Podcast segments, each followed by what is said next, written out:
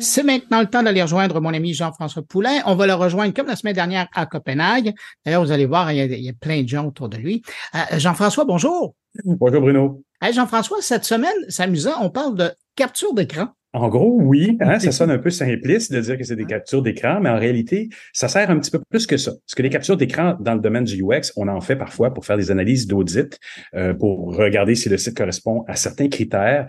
Et là, on parle cette semaine justement avec euh, Laure Gabriel Châtenay, qui est euh, la CEO de chez Capian, qui est une compagnie québécoise de Québec, qui fait un logiciel qui est connecté. Donc, il y a des plugins dans Firefox, dans Chrome et aussi dans Edge de Microsoft, qui permet de faire des, des screenshots, de constater, parce que des fois, les programmeurs, ils font des choses, ils doivent être compatibles avec tous les, les, mm-hmm. navigateurs. Et des fois, ils ont des, interprétations un peu différentes dans chacun. Donc, de faire des screenshots comme ça dans chacun des navigateurs, ça permet de faire une espèce d'audit.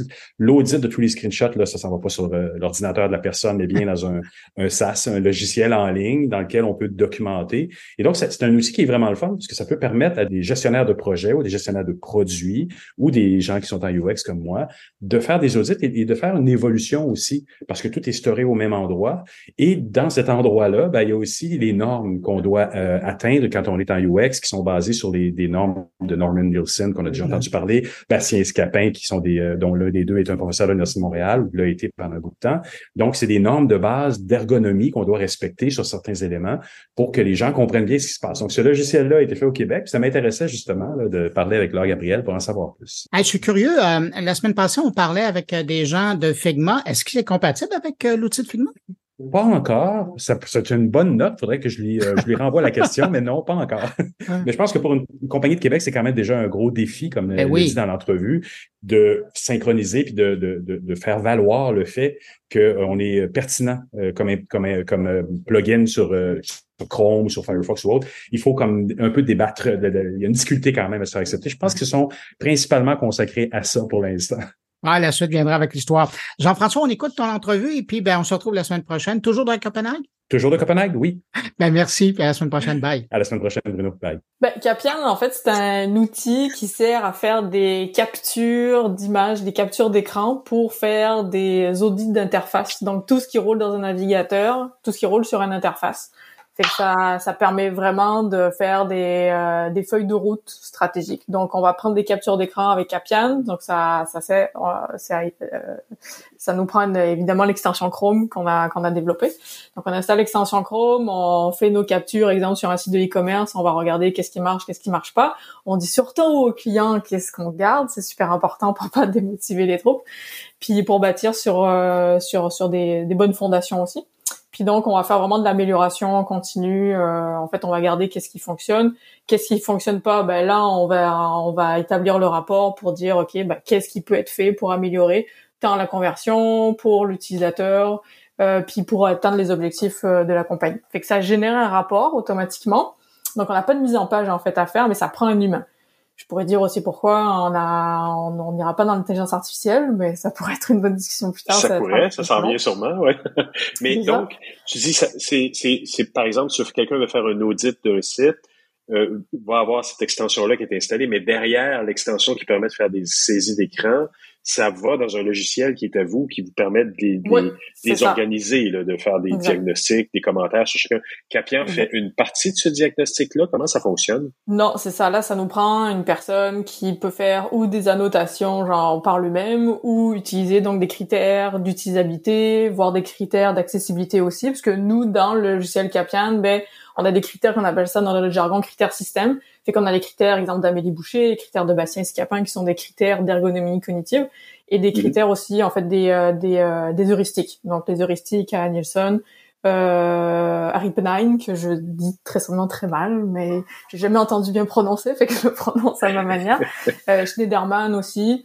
Euh, donc ça nous on, on, fournit ses propres critères et euh, mettant des grosses compagnies financières euh, par exemple, eux, bah, ils mettent leurs propres critères dedans, puis ils peuvent utiliser leurs propres critères. Donc, on peut avoir des critères custom aussi dedans.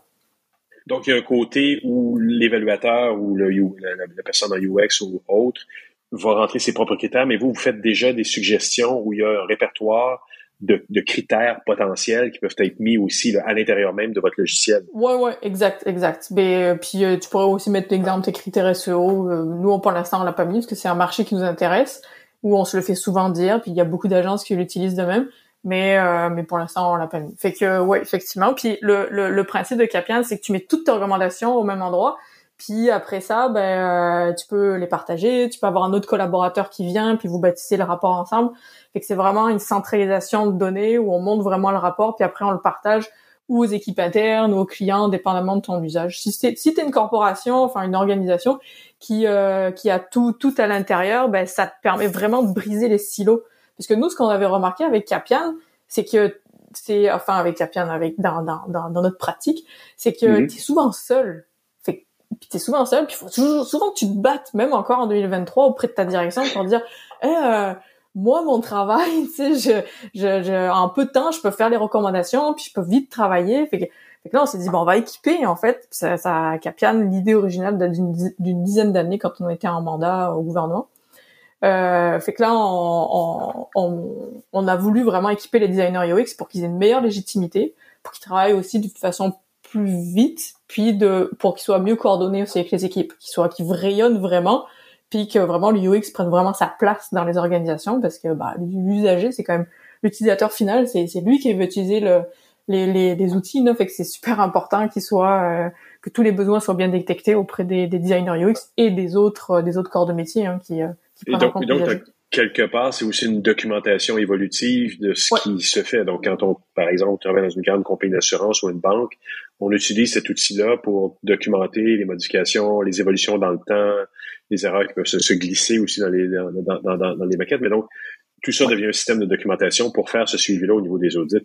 Oui, c'est ça, exact, exact. C'est parce que bon, on peut faire, euh, tu, tu, tu, fais un rapport, mais après si le rapport en quelque sorte euh, est tabletté ou si euh, s'il n'y a pas d'évolution, ben c'est sûr c'est, on va dire la, le processus de travail est moins intéressant. Fait que c'est sûr qu'Appian, ben ça te permet de travailler super vite, tu peux sauver 70% de ton temps aussi. Fait il y a, pas il y a pas la contrainte on va dire euh, du moins. Il y a moins la, contrainte budgétaire en disant oh mais non un audit ça coûte cher ou c'est comme tous ces freins là vraiment on, on, les enlève. Puis on a fait en sorte que Capian soit hyper simple à utiliser.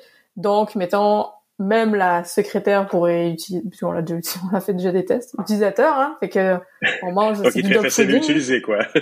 c'est ça, c'est euh, le, le, but, c'est que ce soit facile à utiliser, puis qu'il y ait le maximum de recommandations qui soient mis à une place pour qu'après le responsable du projet, donc euh, idéalement un designer UX, puisse prendre ces recommandations-là, puis euh, donc vraiment travailler ce rapport. Et tu l'as un peu dit tout à l'heure, mais qu'est-ce qui vous a amené à créer ce logiciel-là? D'abord, vous êtes basé à Québec, est à Québec.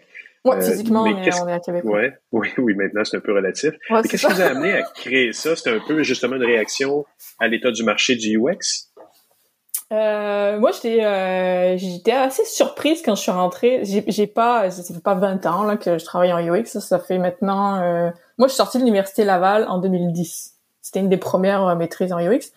Fait que bon, j'essaie de j'essaie de travailler en entreprise, mais je suis partie rapidement quand même à mon compte. Puis je trouvais ça assez surprenant que le marché du UX soit très très fragmenté, puis qu'on soit euh, qu'on soit assez seul en fait sur les mandats, puis qu'on soit toujours en fait on a un aspect politique aussi, qu'on soit capable de faire notre job, de défendre notre job, puis de d'avoir la, la, la de, de, batailler en fait pour garder d'une certaine façon aussi notre job, puis pour parler avec d'autres mondes. Fait que ça, ça, je trouvais ça assez pénible. Puis je trouvais aussi à l'époque aussi que que les designers UX n'étaient pas bien équipés. Fait que là, euh, moi, j'ai eu la chance d'avoir un mentor, euh, Alain Robillard-Bastien, à l'époque de, de ErgoWeb. Euh, mm-hmm. Puis il m'a, il m'a en quelque sorte formé aussi sur les audits, mais il m'a, il m'a montré comment lui travailler, puis comment aussi il travaillait aussi dans les autres business qui, dans lesquels il était passé. Puis je trouvais ça assez hallucinant qu'on soit toujours rendu comme designer UX à des PowerPoint, euh, des templates PowerPoint, des templates Word. Fait qu'à un moment, mon, mon, mon associé euh, Jean-Michel euh, Lacroix, il m'a regardé, il m'a fait mais attends, je pourrais t'automatiser de façon assez simple, puis augmenter donc la valeur du travail perçu, puis vraiment focuser sur c'est quoi ton expertise pour pour éviter en fait toute cette manutention qui, qui était, qui était assez débile à faire quoi. Enfin, on, on prenait un Snagit ou un, ou un autre outil, on allait faire des captures euh, pendant genre mettons un trajet de cinq écrans, puis après il fallait prendre ces, ces écrans-là, les mettre sur un template Word. Puis après tous retaper les critères, c'était. Ouais, non, non, c'est fastidieux. Et, et, et, là, ton associé a dit, attends, ça va être simple, je vais faire un outil, mais je pense que vous avez quand même eu des, difficultés. C'est pas évident, j'imagine, d'interagir avec les Chrome ou les Microsoft de ce, de, de ce monde pour être capable de, de s'intégrer euh, dans, dans, un plugin euh, Chrome. C'est quand même un défi, là. Ouais, c'est c'est un, un gros défi. Fait que la première version qu'il a faite, moi en tant qu'usager, ça me ça, ça ça allait pas, fait qu'il a mis aux poubelles mais bon. Puis le, la deuxième qu'il a faite, il m'a fait donc une extension Chrome qu'on avait euh, qu'on a qu'on a testé où il y avait plein de bugs et ça marchait. Fait qu'on disait aux usagers, aux utilisateurs comment contourner les bugs, puis il y avait une une, une réception, ça c'était très cool. Puis euh, on se faisait beaucoup demander par des grosses corporations. Euh, bah, à l'époque, euh, je sais même plus comment ça, Internet Explorer. Fait que là, on s'est dit non, non, never, on n'ira jamais là-dedans. C'est trop complexe. Là, ils sont passés sur Edge. Fait que là, on avait comme, OK, let's go, on essaye, on fait ça. Fait que là, on a développé donc une nouvelle extension qui est disponible en fait depuis la semaine passée ou il y a 15 jours sur Edge, puis euh, donc sur euh, Mozilla Firefox. Mais ouais, c'est hyper compliqué parce que et en fait, j'ai comme l'impression que ces, ces corporations-là, mis à part possiblement Chrome, ils comprennent pas en fait ce que c'est un modèle SaaS derrière, en disant bon ben on développe une extension Chrome, on utilise en fait leur environnement, puis on, on permet en fait de prendre des captures puis de l'envoyer dans, le, dans un logiciel. On s'est fait refuser. C'était c'était vraiment super stressant parce que nos clients nous le demandent, ils en ont vraiment besoin, mais on se fait refuser. Puis il y a c'est impossible de parler avec ces corporations-là. Fait que là, on, on essaie de trouver qui on peut relancer, puis et c'est puis non non c'est ah ouais c'est un peu stressant cette partie-là. Mais finalement on a, été, on a été accrédité là, c'est bon.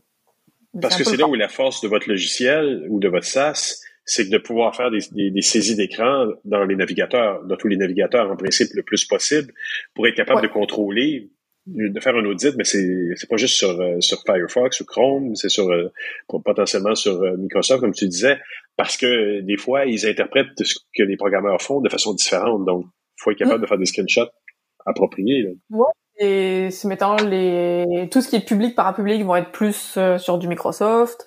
En Europe maintenant ils sont beaucoup sur du Firefox Mozilla, fait qu'on s'adapte aussi au marché.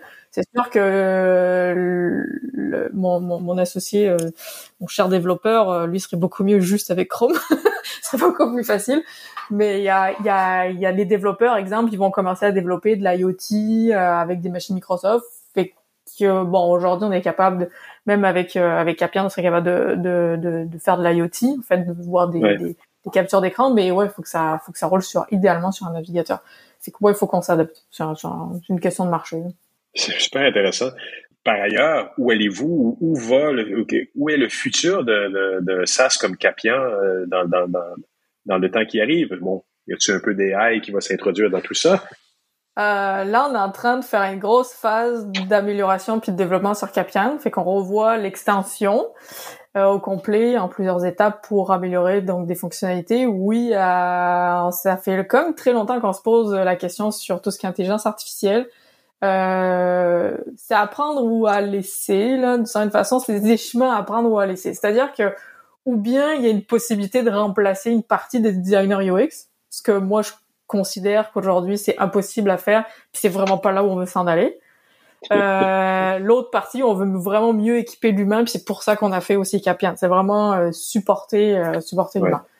Euh, supporter la pratique parce que c'est pas l'intelligence artificielle qui va aller défendre les projets puis qui va prendre les besoins utilisateurs etc enfin, en tout cas pas, pas j'espère en tout cas pendant les cinq prochaines années. Euh, la partie où là on pourrait mettre d'intelligence artificielle et on est en train fortement de l'évaluer c'est dans tout ce qui est speech to text. Fait que là en fait euh, tout ce qui est euh, vidéo ben en fait c'est de la retranscription vidéo pour euh, que les rapports soient écrits ou mettre euh, de, de, la, vidéo en fait dans ces rapports-là pour évidemment que le professionnel qui va utiliser Capian soit mieux supporté. Fait que c'est plus dans cette orientation qu'on mettrait l'intelligence artificielle plus que définir tout le temps des patterns parce que de toute manière il y a d'ailleurs il y a Nielsen le groupe euh, euh, NN euh, NN Group mhm, qui a sorti un article Ouais, puis ils ont euh, le design là automatisé là. Tu sais si tu veux vraiment que ce soit bien fait là, à, à, date là ça marche juste pas. Fait que notre orientation à date, on est comme droit dans nos bottes là. Puis on s'y tient, fait que là ce sera le but c'est vraiment de garder de, de vraiment de supporter euh, de garder les pratiques pour supporter vraiment les professionnels et, et non de le remplacer. Nous on n'est pas vraiment dans cette optique là. Alors, Gabriel, j'aimerais te remercier vraiment beaucoup, beaucoup pour cette entrevue. Ben, euh, moi, pareillement. Merci beaucoup, Jean-François.